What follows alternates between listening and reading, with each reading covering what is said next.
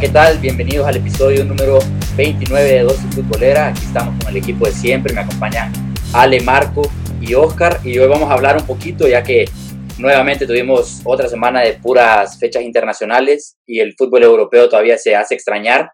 Vamos a tocar un poco de lo más llamativo y entre esas cosas está el caso de Sergio Ramos y su no renovación con el Real Madrid de momento. Un poquito de palabras sobre un futuro candidato a la presidencia, sobre Neymar y un poquito de lo que se puede ofrecer a Messi en el, futuro proyecto del Barça, y, independientemente de quién quede presidente en las elecciones. Y luego, bueno, tenemos que tocar un poco el virus FIFA y el COVID también, que ha, sido protagonista en, esta, en este parón internacional. Entonces, si quieren, empezamos hablando de Sergio Ramos, porque de momento sigue sin renovar con el Real Madrid. Eh, se está hablando, el jugador quiere una renovación por dos años y el club le ofrece un año nada más. Tiene 34 ya y la intención de Sergio es firmar su último gran contrato, pero el Real Madrid de momento no le está dejando. Entonces le pregunto a Oscar, si no llegara a renovar con el Real Madrid, ¿en qué club lo ves y qué club tiene posibilidades de, de cerrar ese fichaje que sería gratis, ¿no? Lo único que habría que preocuparse por parte del club es el contrato y el salario. ¿Qué tal? ¿Cómo está Ricardo? ¿Qué tal? ¿Cómo están Ale y Marco también? Y a todos los que nos escuchan. Eh, mira, la verdad que yo no lo veo en otro club que no sea en el Real Madrid, considerando el hecho que él es la insignia del Real Madrid en este momento. Ahora, respondiéndote a lo que me preguntas, que qué clubes podrían costearse su fichaje, creo que los únicos clubes que podrían costearse ese fichaje eh, son clubes que están acostumbrados a gastar bastante. Quizás hablando un poco, mencionando específicamente a los Manchester City y a los Paris Saint-Germain, porque son clubes que tienen el dinero para poder pagarle a Ramos eh, los dos años de contrato que está exigiendo. Y bueno, ahorita que mencionaste el PSG, eh, el diario A sacó una noticia que el PSG justamente le ofrece tres años de contrato, no los dos que quiere, sino que tres, ganando 20 millones anuales. No, no se tendría que preocupar, como, como ya reiteré, por el, por el fichaje, por la cifra de un fichaje, porque llegaría gratis, pero sí por el salario nada más. Y entonces serían 60 millones a, lo largo de tres años. Y esta es información del diario AS. Ale, ¿vos crees que eso puede ser más bien una estrategia de, Sergio Ramos y su agente René Ramos de, de la mano del periodismo para meter presión a Florentino? Y te pregunto también, ¿crees que va a acabar renovando Sergio? Eh, buenas noches, Ricardo. Sí, mira, yo creo que sí puede ser una estrategia de parte de Sergio Ramos, como hemos visto en años anteriores con jugadores de, gran talla. Parece ser que siempre que tienen eh, problemas de contrato, sale un rumor que el PSG está interesado en ellos, porque todos sabemos que el PSG tiene una gran capacidad económica y es uno de los pocos equipos que, que sí pudiera realizar ese fichaje. Entonces yo no sé qué tan cierto puede ser, pero lo que yo sí creo es que si Sergio Ramos se llegara a ofrecer al PSG y saben que le tienen que pagar 20 millones, yo creo que el jeque no dudaría en fichar a Sergio Ramos. Y en lo que vos decías, Ricard, de que si yo lo veo renovando, yo creo que sí va a acabar renovando. Y yo te quisiera tirar tal vez un equipo que se debería interesar en Sergio Ramos. Tal vez no sea muy factible económicamente, pero para mí caería como anillo al dedo, que sería Liverpool. Si algo le ha faltado a Liverpool esta temporada, han sido centrales. Yo creo que después de esto van a tener que ir por un fichaje de un central en el mercado, sí o sí. Y si vos te imaginás a Van Dijk jugando junto a Sergio Ramos, sería la mejor defensa del mundo con Trent Alexander Arnold y con Andy Robertson y en un equipo que sigue peleando por Champions y ligas, pero no creo que suceda.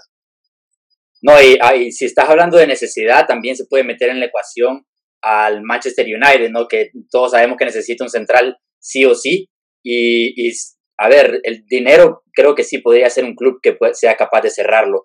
Marco, te pregunto a vos, ¿crees que va a renovar? ¿Y crees que el Real Madrid estaría cometiendo un error si le llegara a dar esos dos años más a Sergio Ramos, que al finalizar ese nuevo contrato tendría 36? Ricardo, Alejandro, Oscar, ¿qué tal? Para mí, la verdad, el Madrid sí debería renovar a Sergio. Yo creo que sí va a renovar. Y si yo soy el Madrid, si yo soy Florentino, él tiene que entender cómo el Madrid sin Ramos desaparece. Entonces, ahorita no puedes no renovarlo porque no le quieres dar los dos años. La única manera que renueva por un año es que en serio ame, ama tanto al equipo y Florentino no le, da de otra. Pero yo veo a Ramos renovando los dos años, creo que Florentino va a ceder por todo lo que es el Madrid sin Ramos y él no pudiera darse el lujo de que tu Madrid y tu defensa esté hecha aguas si no tenés a tu capitán, a tu jugador insignia, tu jugador emblema y bueno, el, uno de los mejores jugadores de la plantilla ahorita. Sí, pero lo, mismo se decía de Cristiano cuando estaba en rumores de, de que se iba del Madrid. Y aquí, te, aquí te, voy a, te voy a decir yo que, en mi opinión, el Real Madrid estaría cometiendo un error más grande dejando ir a Ramos de que cuando lo hizo con Cristiano Ronaldo. Y por dos motivos. No, bueno, por un motivo grande e importante, la verdad, que es el dinero. No estábamos en una situación en la que el COVID le pegó a todo el mundo y el Real Madrid no había empezado a invertir en, su, nuevo estadio, ¿no? Ese dinero que se va a tener que seguir pagando. Entonces, hay menos flujo económico y cómo vas a, reemplazar a un central como Sergio Ramos, ¿no? Te tenés que gastar una millonada y, y para mí, como te digo, es un error más grande todavía, sabiendo que es tu capitán, lo que ha logrado, lo que se, sabes que se merece. Yo creo que el Real Madrid tiene que ser el que ceda y, el que le ofrezca un año más de contrato como, como quiere él, ¿no? O sea, dos años más y, y creo que se tiene que decidir pronto porque, como digo, en, en 44 días a partir de hoy, Sergio es libre de decidir su futuro, de negociar con quien sea y de firmar cualquier tipo de preacuerdo para llegar gratis en junio a cualquier equipo. Mira, yo te iba a agregar también que a eso le sumara lo futbolístico. Recordémonos que cuando Cristiano se fue al Madrid, Cristiano se fue de un Madrid que venía de ganar la Champions, que estaba siendo campeón. Eh, ahora mismo, si Ramos se va del Real Madrid, se va de un Real Madrid eh, que está pasando quizás el peor momento de su última década. Eh, Ramos tiene que quedarse también, es la cara del Madrid y no veo por qué el aspecto físico podría ser un problema para él si lo vemos que mientras más viejo se pone, más a tope está todavía. Sí, y otra cosa es que yo, otra cosa que no entiendo, porque también han salido informaciones en los últimos días de que el Real Madrid está manejando la renovación de Luka Modric, que planean extenderle un año más y que llegaría hasta 2022. Modric, que por cierto tiene 35 años, un año mayor que Sergio, y que no ha logrado ni la mitad de lo que ha logrado Sergio Ramos en el Real Madrid. Y entonces te sale la pregunta, ¿por qué ¿Por qué Modric sí y Sergio Ramos no? Primero eso que decís que Modric no ha logrado ni la mitad que ha hecho Sergio Ramos en Madrid. Tampoco le falta con respeto a Luka Modric. Títulos, han ganado los mismos títulos mientras han coincidido y luego todo lo que hizo Sergio Ramos antes de la llegada de Modric. Sí, pero Luka Modric es balón de oro, tampoco te olvides de eso. No, no, estoy, menospreciando el balón de oro, pero no ha ganado y no ha estado la mitad de lo que ha hecho Sergio Ramos con el Real Madrid. No es lo mismo, es tu capitán, es tu jugador insignia. A ver, pero yo creo que eso es lo que le da el plus a Sergio Ramos, porque tampoco es que eh, Modric no ha eh, logrado nada en el Madrid. Acordemos que ha ganado tres Champions seguidas, Ricardo, pero también a ver, creo que lo que le da ese valor a Ramos es el valor sentimental de la afición de ser el capitán, del que porta el gafete, ¿no? Porque si a, ver, a, un lado son jugadores bastante similares. Eso tiene razón, Oscar, pero te, doy otro argumento de por qué Modric sí y por qué Ramos no. Si sacas a Ramos, ¿qué otros centrales tenés? Militao, Barán y tenés que invertir para traer otro, ¿no? Si sacas a Modric, tenés otros jugadores ahí, tenés jugadores que tenés cedidos en otro lado que puedes recomprar también en el medio campo, importantes, jugadores importantes como un Ceballos, por ejemplo, que te ofrece características parecidas. Sí, pero Ricardo, para mí la respuesta es fácil. O sea, a Modric estás hablando de extenderle el contrato un año. A Ramos también se lo están ofreciendo. Pero Ramos no quiere un año. Ramos quiere dos. Se le está ofreciendo lo mismo. Una cosa es que Modric tal vez lo acepte, pero Ramos no lo quiere aceptar.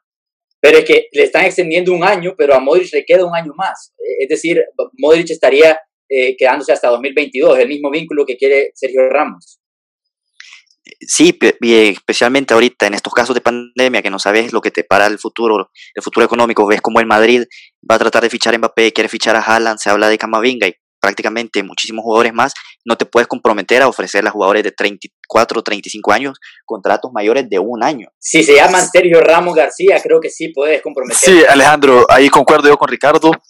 Eh, yo creo que la verdad, el caso de Ramos ahorita yo creo que es una excepción, que tiene que ser el Madrid en esa su ley que tiene de no renovar por más de un año. Eh, creo que todavía hasta Benzema se le podría ofrecer dos años más de contrato, pero estamos hablando de jugadores que se ponen el equipo al hombro, que se ponen la camiseta al hombro en momentos en el que Madrid lo necesita, Ramos y, Benzema. y sobre todo por las circunstancias externas como lo del virus, como lo, el golpe económico del virus sobre todo, porque si vos tenés, o, si tuvieras un central joven en línea, también pudieras decir, bueno, me, me, voy a desprender de Sergio Ramos, pero no es el caso y no es el caso de tener tampoco el flujo económico para invertir una millonada en un central. A eso quisiera darle, Ricardo. Creo que eso sería lo ideal que el Madrid le ofreciera, que se diera y le diera los dos años a Ramos, porque en ese lapso de dos años, como vos decís, el Madrid también se puede dar el tiempo de tratar de buscarle un reemplazo ideal a Ramos para que haga pareja con Barán en el futuro.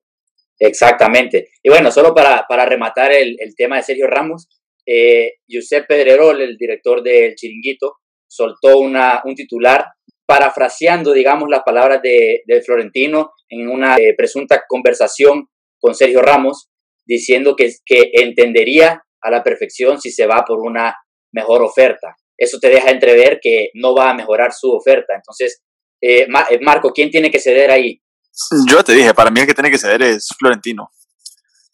Eh, Ramos se ha ganado esa renovación de dos años, ama el club y no veo otro jugador que se merezca tanta renovación por dos años como, como es Ramos. El peso que tiene él en el vestuario y en el equipo en sí es demasiado grande para no renovarlo por dos años por una por una ley que supuestamente tenés que después de eso vas a ver a tu equipo caer más, porque el Madrid ahorita no está bien. Eh, Exacto. Y, yo creo que con Ramos, el, sin Ramos, ese equipo puede ir hasta más abajo. Y no creo que Florentino quiera que el Madrid baje más bajo su mandato. Exacto, terminaría, de hundir al Real Madrid, Ale. Y si, y si ama tanto al club, como Marco dice, porque no renueva por un año, ve cómo está la situación económica dentro de una temporada que tal vez cambie y tal vez le ofrecen otro año más.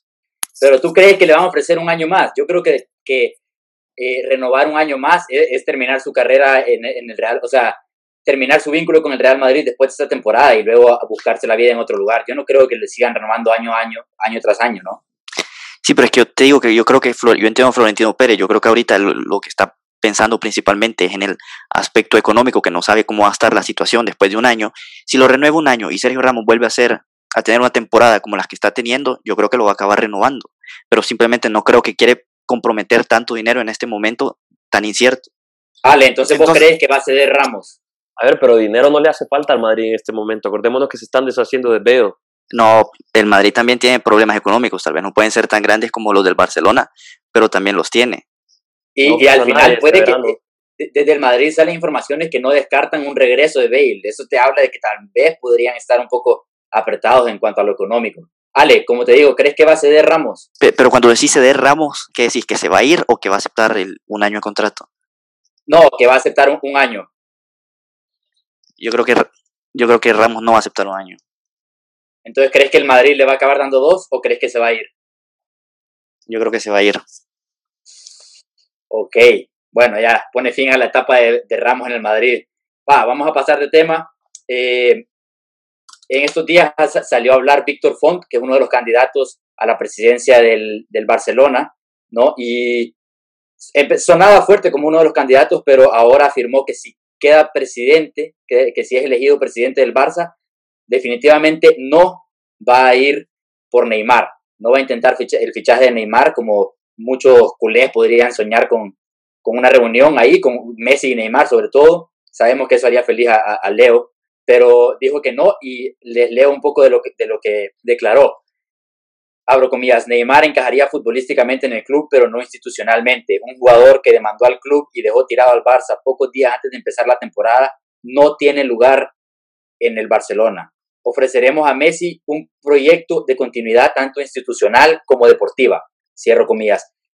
¿Qué pensás de esto, Ale? ¿Vos crees que se le puede, vos crees que hubiera sido un buen movimiento traer a Neymar de regreso? Porque al final la pelea de Neymar y, el, juicio y todos estos problemas legales fueron bajo el mandato de Bartomeu y contra la junta de Bartomeu. ¿Qué pensás?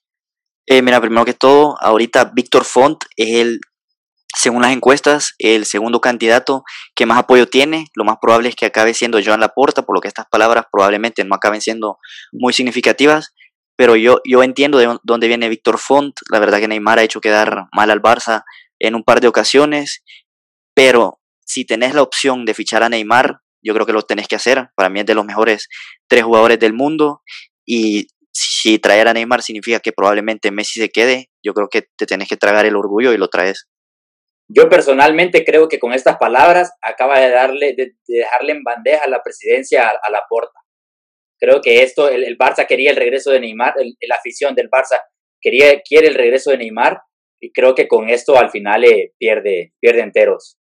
No, no, yo, yo tampoco iría tan lejos a decir así porque yo creo que hay gran parte de la afición del Barça que no quiere el regreso de Neymar porque después de irse ha hecho un par de cosas malas y hay cierta parte de la afición que tiene mala memoria de él. Mira, como dijo Ale, yo creo que si tenés la posibilidad de traer a Neymar, lo tenés que traer en su 10 de los mejores tres mejores jugadores del mundo. Ya vimos lo que hizo eh, con el Barcelona, con Messi.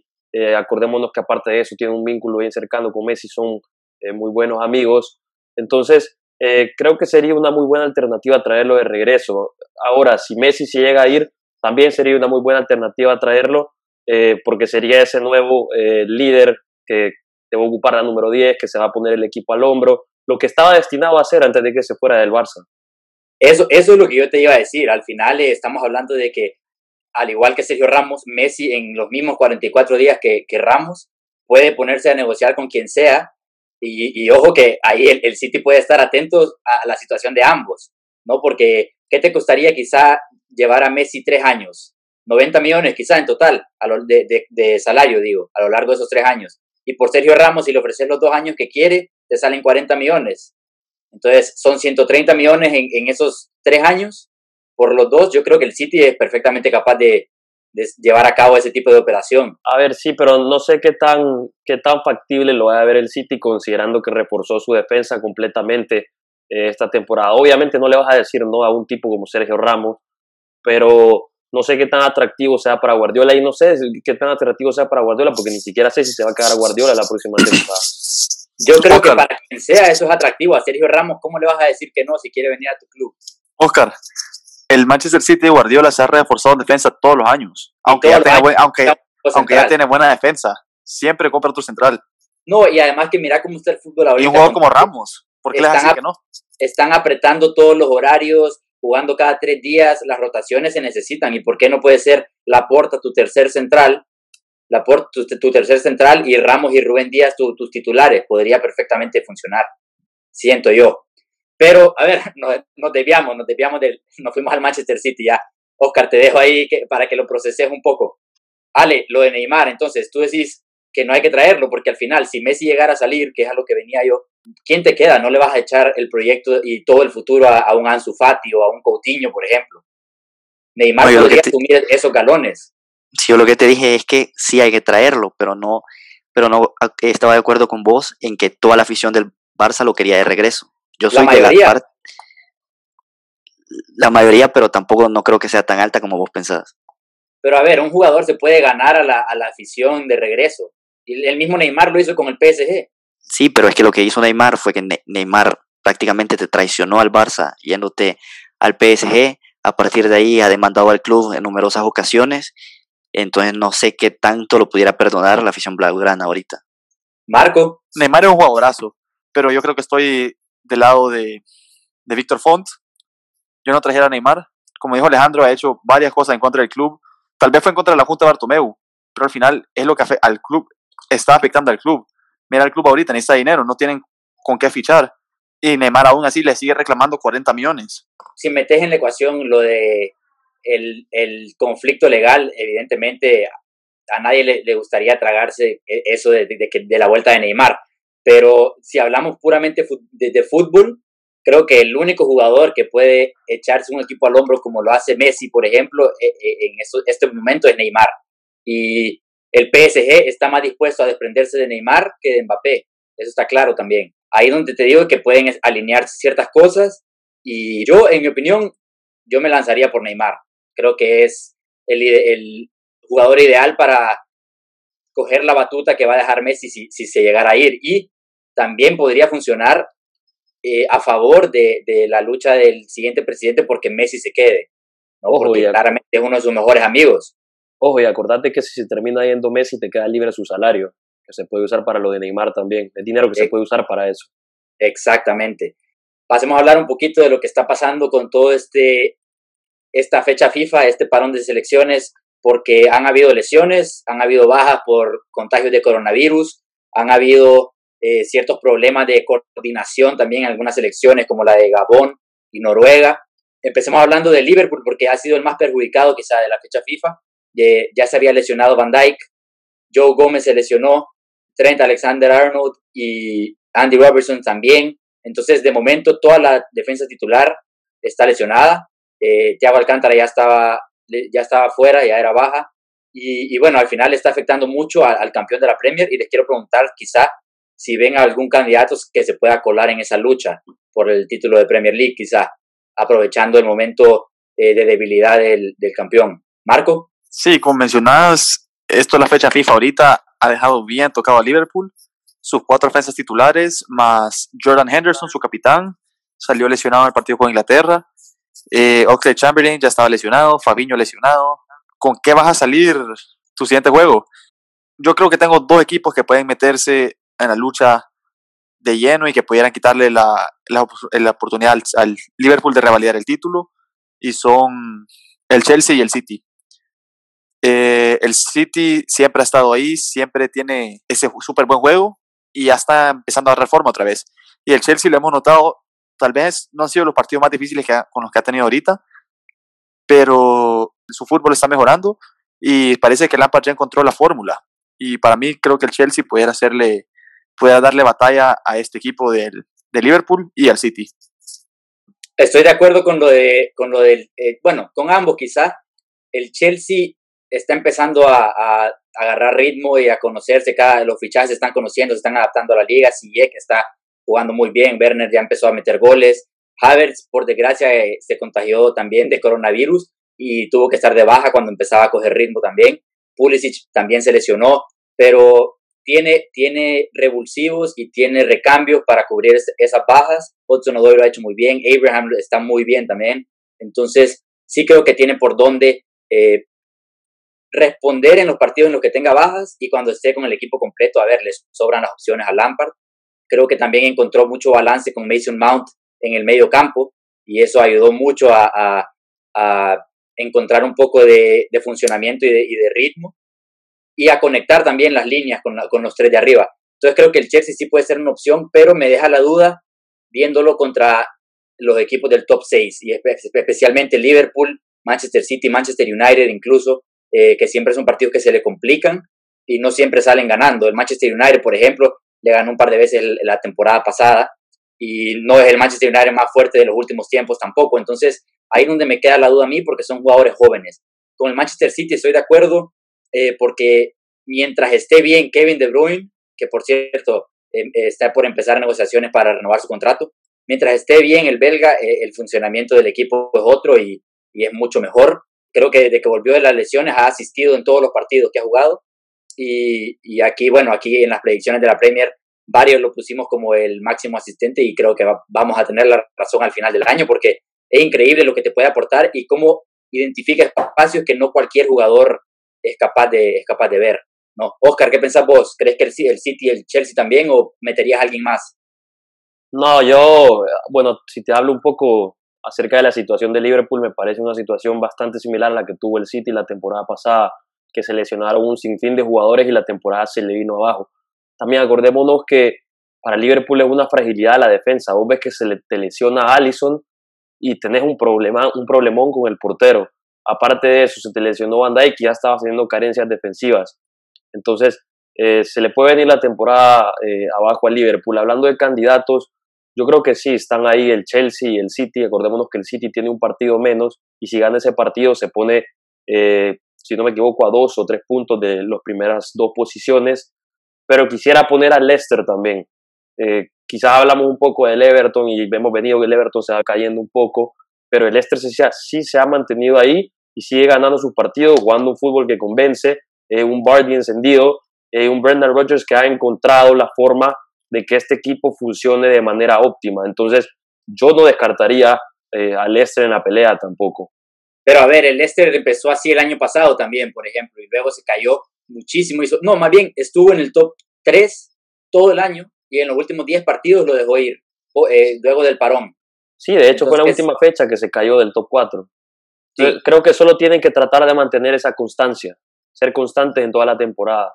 ¿Lo ves capaz? Por, por plantilla también, no sé si tiene los, los recambios, ¿tú lo ves capaz? Es que sí, por plantilla obviamente nos vamos a inclinar un poco más por el Chelsea, por el City, eh, y por equipos que tienen mejor eh, calidad de plantilla. Pero acuérdate que tampoco en la Premier no es solo la plantilla, también tiene que ver la garra eh, que el equipo pone. Yo a este Leicester lo veo que es un equipo que pone bastante garra y que le pone bastante empeño. Entonces, obviamente no lo vas a poner al nivel del City y del Chelsea, pero como caballo negro puede estar también. Ale, ¿vos qué pensás? ¿Metes alguno más ahí? ¿Un Aston Villa quizás? No, mira, yo, estoy de acuerdo con ellos en que el Manchester City va, va a ganar galones para pintarse como el candidato para Premier League, pero lo que yo no creo, a diferencia de ustedes, es que Liverpool vaya a sufrir extremadamente, como ustedes lo dicen. Yo creo que mira, yo confío en Jürgen Klopp primero que todo y segundo, cuando vos ves a Liverpool tiene esa ventaja que puede tener una defensa frágil, pero adelante tiene unos delanteros increíbles que es su fortaleza. Es capaz, es un equipo que capaz que te meten dos, pero después te puede meter tres. Entonces yo creo que a Liverpool sí le va a costar, pero tampoco creo que sufra de la magnitud que ustedes están diciendo. Y vos no has dicho, regresa Thiago, que apenas ha jugado un par de partidos esta temporada, pero que va a marcar una diferencia muy grande en el equipo. Regresa Thiago, pero Salah tiene coronavirus también, se me olvidó mencionarlo. Entonces te puede meter tres o cuatro sin Salah. Puede jugar Jota, Firmino, que lleva cero goles y cero asistencias este año, y, y Mané. Va a recaer mucho la responsabilidad sobre Sadio Mané. No, ojo, y que si no me equivoco, Mané está de baja también. ¿Está de baja? En algún lugar vi que Mané estaba de baja. Va, imagínate, si, si está Mané también de baja por un buen periodo de tiempo, entonces lo del coronavirus siempre es una baja indefinida. Entonces, ¿qué te queda? Te queda Jota y Firmino arriba. Porque Chamberlain también está fuera. Entonces, al final, la enfermería de Liverpool se está yendo. Shaqiri y, y, no tenés suficiente para, para sacar adelante ciertos partidos. Es verdad que si vienen y, juegan contra un, West Bromwich o un Fulham, probablemente sacan el, encuentro adelante, pero si te toca un Chelsea, un, Manchester City, aunque ya jugaron contra ambos, pero te, te tocara un, un, equipo un poco más difícil, quién sabe lo que puede pasar. Ricardo, yo, te pregunto esto, si a vos te dicen el entrenador top del mundo que mayor rendimiento le puedes sacar a jugadores que no son estrellas, ¿quién me dirías? Entre José Mourinho y quizá Jürgen Klopp, te lo digo. Eh, ahí está lo que, lo que te quiero decir yo. Sí, pero sacar rendimiento, a ver, un jugador puede jugar bien, pero es que otra cosa es que te ganen los partidos. Al final el rival juega también. Sí, pero yo lo que estoy yo te estoy diciendo que Liverpool le va a costar, pero no creo que va a sufrir tanto como ustedes lo dicen. Yo creo que Liverpool va a hallar la manera de sacar ciertos partidos. Es un equipo campeón y los campeones hallan la manera. A ver, sí, pero Ale, dime, cuando el Liverpool ha tenido problemas en ataque, Jürgen Klopp te ayuda a resolverlos porque tiene jugadores en ataque que son bastante eh, decentes. Ahora si hablamos de la defensa, se le han ido los cuatro defensas titulares. Yo no sé qué defensa eh, decente podría tener aparte de esos cuatro. A ver, en, el, lateral derecho puede jugar James Milner, que es un veterano, jugador sólido. De central todavía tenés a Matip, que está ahí. Luego creo que Roberts era el central que venía jugando, que tampoco lo había hecho tan mal. Lo que sí, en lateral izquierdo tenés a... El nuevo fichaje. El nuevo fichaje. Costas y Micas. Le va a tocar a él. En el lateral derecho también tenés a Neko Williams, el jovencito que juega con Gales. A ver, les dejo el horario de Liverpool de aquí a un mes en la Premier League al 16 de diciembre. Primero recibe al Leicester City, que como dice Oscar anda muy bien. Jamie Vardy puede hacer cualquier tipo de, daño a, esa, a una defensa debilitada. Luego le toca el Atalanta en Champions, pero hablemos de la Premier League. Luego le toca ir a Brighton, que es un equipo que está haciendo bien las cosas, pero no se le han dado los resultados, eh, pero tiene que jugar de visitante. Luego recibe al Wolverhampton, que es un equipo muy duro en la Premier League muy duro.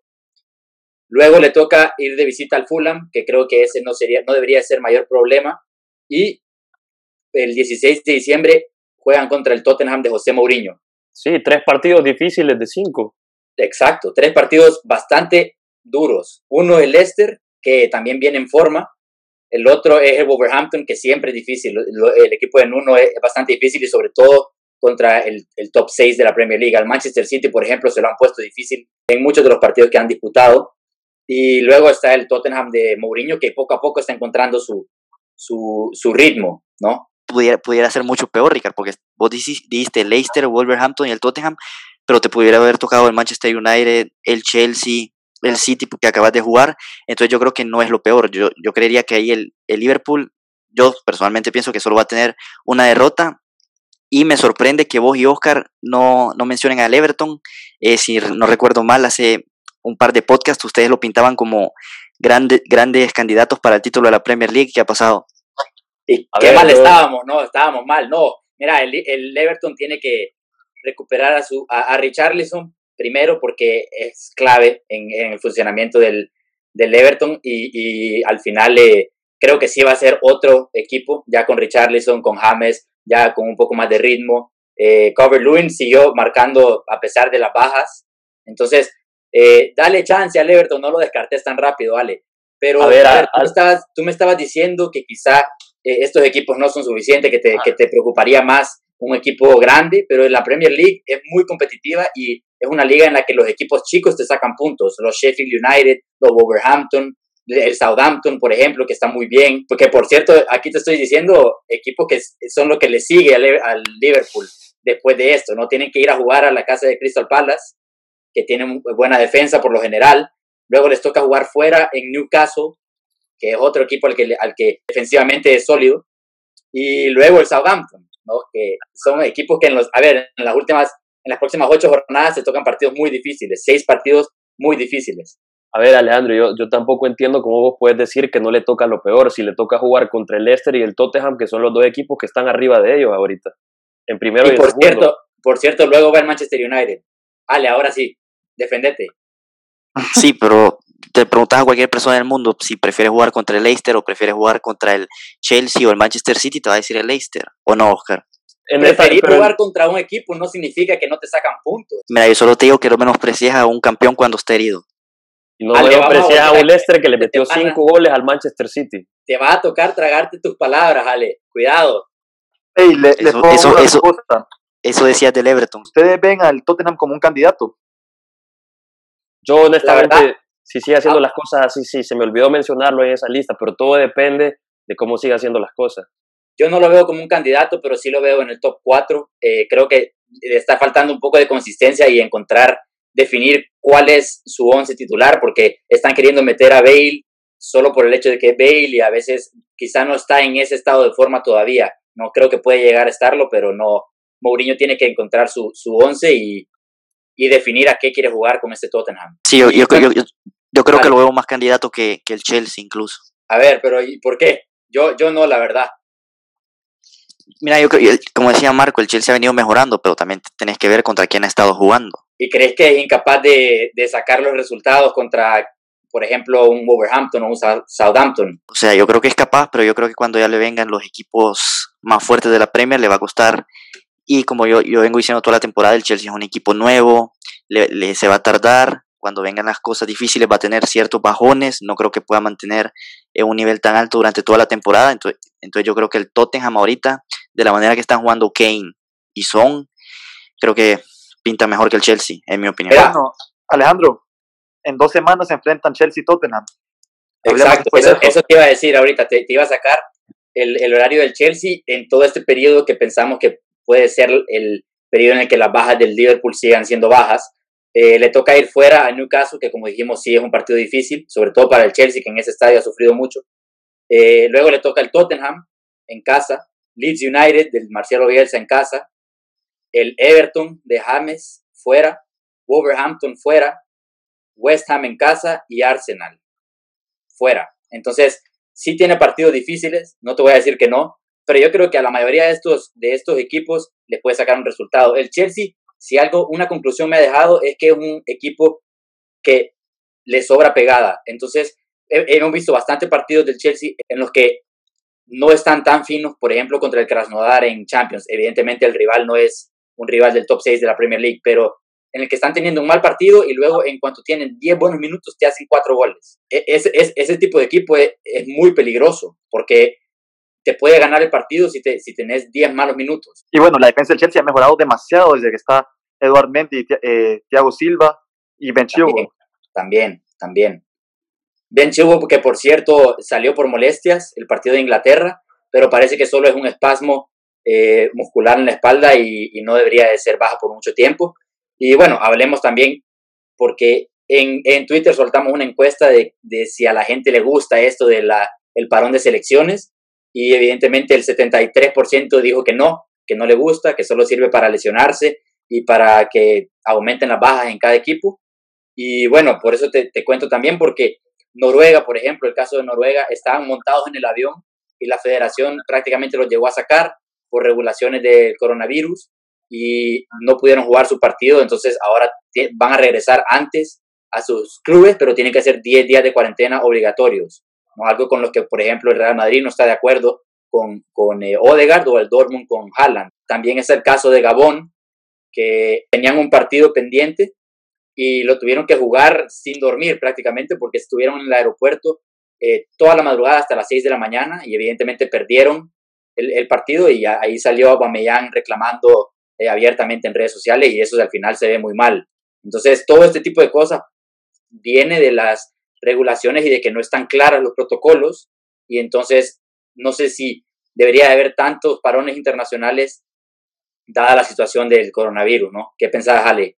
Mira, yo pienso que para la Conmebol sí es necesario que haga los parones porque al final del día son eliminatorias hacia el Mundial y son eliminatorias muy largas por las que si no lo haces ahorita cuando lo vas a hacer es muy difícil hacer tiempo, pero lo que sí me parece ilógico realizar son amistosos internacionales y la UEFA Nations League, yo honestamente no sé qué, qué tan importante sea jugarla ahorita. Marco, ¿qué pensás vos? Como dijo, digo Alejandro, las eliminatorias de Sudamérica son muy largas, entonces sí entiendo por qué ellos están jugando, pero lo de la UEFA Nations League, eso sí me parece, no me parece inteligente, es más, en las, en, en las selecciones europeas le están metiendo tres partidos, un amistoso y dos partidos de la UEFA Nations League, que la verdad la UEFA Nations League no es, no es un torneo tan importante como, para, como el Mundial, que necesite, que yo creo que ahorita se podrían dar, se podrían dar el lujo de descansar esos, esos días a los jugadores. Los jugadores solo le están metiendo mucha más, es más, Kroos lo dijo, ellos solo son uno, unas marionetas para los directivos y que sigan ganando dinero. Y creo que fue Tony Cross el que, el que dijo eso, fue Tony Cross el que dijo que al final eso es solo para cada partido es una inyección de dinero a, estas federaciones y que por eso se hace, porque está bien, si, si, tenés que jugar un partido oficial, está bien, ya sea eliminatoria o bueno, incluso la, Nations, la UEFA Nations League, pero ¿por qué les ponen ese tercer partido amistoso? Ese es el que ya no tiene sentido para mí. Ah, mira, yo pienso que sí es eh, una muy mala planificación y en especialmente este año, porque acordate que hubo eh, tuvimos, bueno, tuvimos una pandemia, hubo un parón de tres, cuatro meses y después los jugadores regresaron a jugar Champions. ¿Y cuánto tiempo descansaron? Descansaron que alrededor de eh, tres semanas algunos jugadores. Entonces a esto sumarle el, calendario bastante apretado que tienen y irse a jugar con sus selecciones, independientemente quieras o no, se lesionan con sus selecciones o no, los jugadores regresan a sus clubes fatigados. Y fatigados como propensos a agarrar una lesión. Entonces, lo de la Conmebol sí te lo paso, por la porque es un calendario bastante extenso, pero lo de los partidos de selecciones europeas eh, me parece que no viene al caso y que no se tuvo que haber hecho este año. No, y por ejemplo también existe el caso de jugadores lesionados o que eh, están cerca de volver eh, con sus clubes y luego hacen el viaje con las selecciones solo para que los médicos de la selección lo, lo examinen y luego digan, no, ¿sabes qué? Vas a seguir de baja, regresar. Le pasó a Christian Pulisic con Estados Unidos, le pasó a Neymar, entonces, al final eh, son cosas que no, no, no ayudan a nadie, ni al club, ni al jugador, ¿no? Es solo para, por las elecciones y, ni siquiera es por la FIFA, por la UEFA, por estas federaciones que, que, son los que más provecho le sacan a este tipo de partidos, ¿no? Pero bueno, hasta ahí vamos a llegar ahora. Gracias por acompañarme, como siempre. A todos los que nos escuchan, saben que nos pueden contactar en nuestras plataformas digitales. Estamos en Instagram y Facebook como Dosis Futbolera, en Twitter como Dosis-Futbolera y también revisen nuestro canal de YouTube, búsquenos como Dosis Futbolera y ahí vamos a aparecer con contenido que vamos a estar seguir inyectando. Ale, Oscar y Marco, gracias por estar aquí, un abrazo. Gracias Ricard y gracias a todos los que nos han escuchado el día de hoy. Un abrazo muchachos. Gracias a todos. Cuídense mucho y estamos aquí pronto para el regreso del fútbol europeo. Un abrazo, chao.